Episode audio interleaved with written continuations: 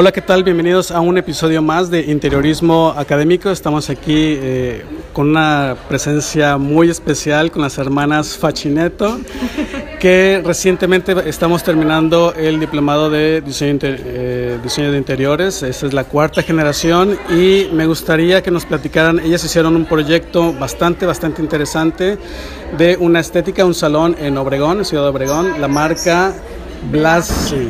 Bueno, las dejo con ellas para que nos comenten su experiencia a lo largo de este proyecto y que nos cuenten cuáles fueron los, los, retos, qué les gustó más de hacer este proyecto, un proyecto real que ya está construido, que de hecho ya se inauguró, este, y pues bueno, bienvenidas.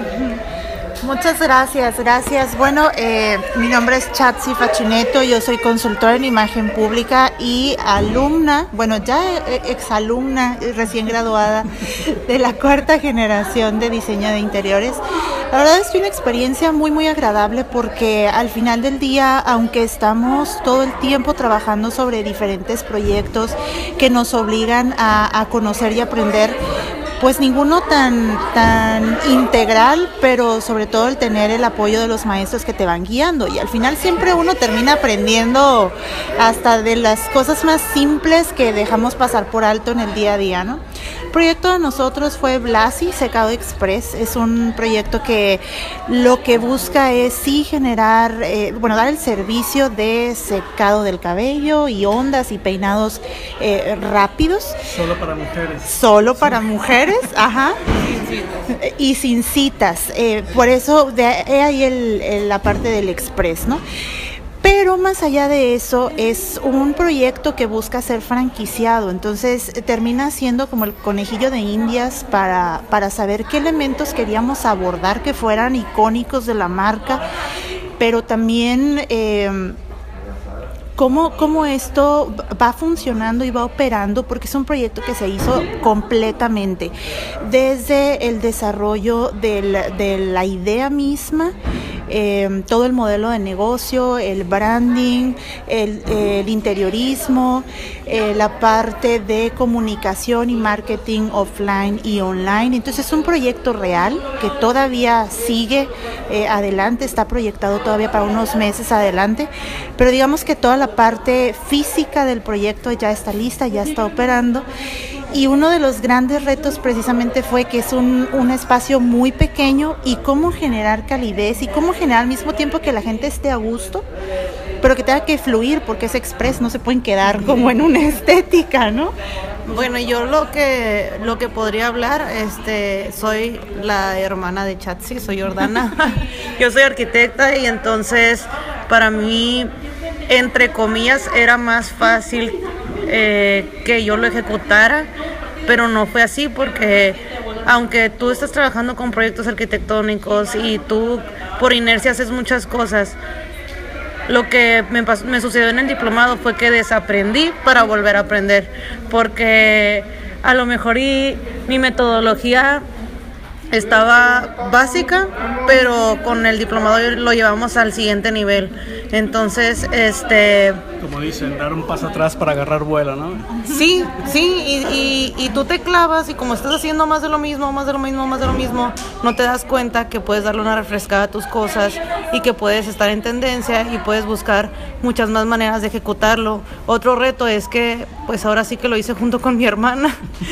Y pese a que mi hermana y yo tenemos un despacho y trabajamos juntas con más socios y estamos acostumbradas a, a hacer equipo, pues ahorita ya nada más era, estábamos ella y yo contra Joao y el diplomado. Entonces, no, bien, ¿no?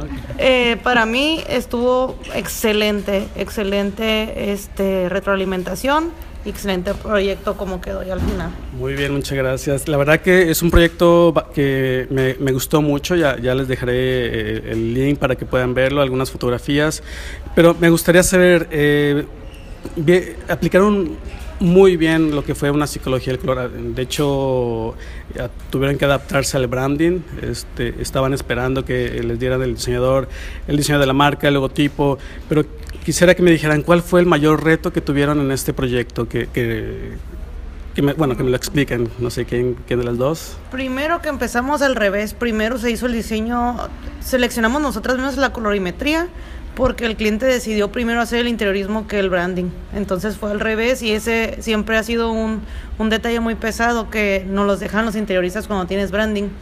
Entonces, ahora sí que mi hermana explique la, la psicología.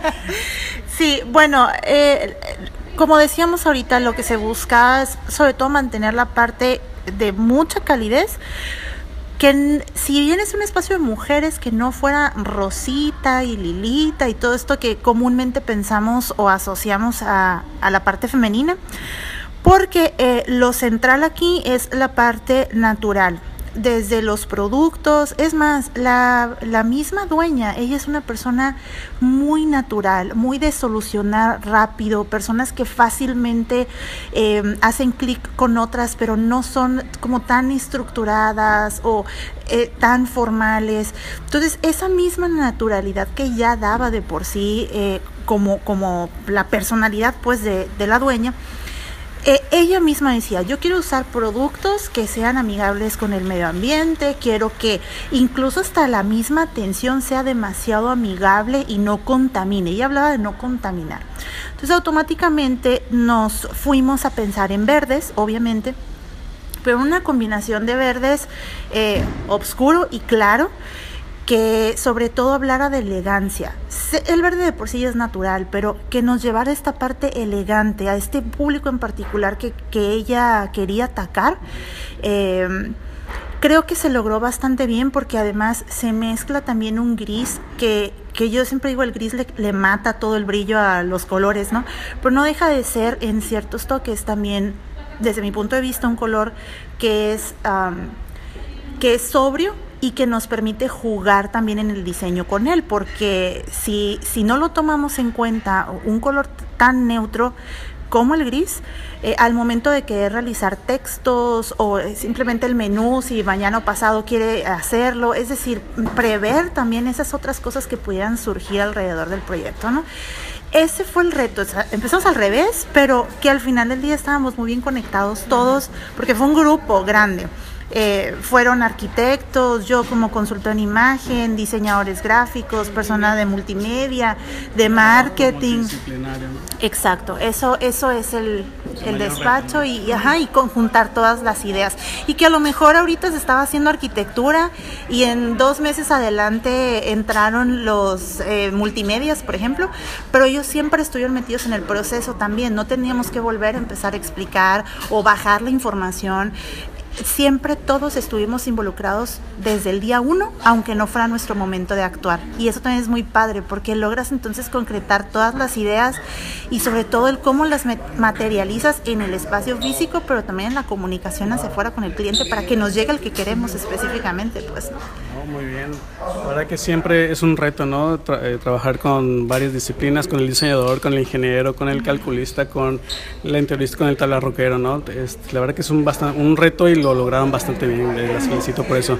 Y ya por último, ¿qué consejo les darían a aquellos que quieren eh, estudiar diseño interiores? ¿Los animarían? ¿Qué les dirían para que se animen?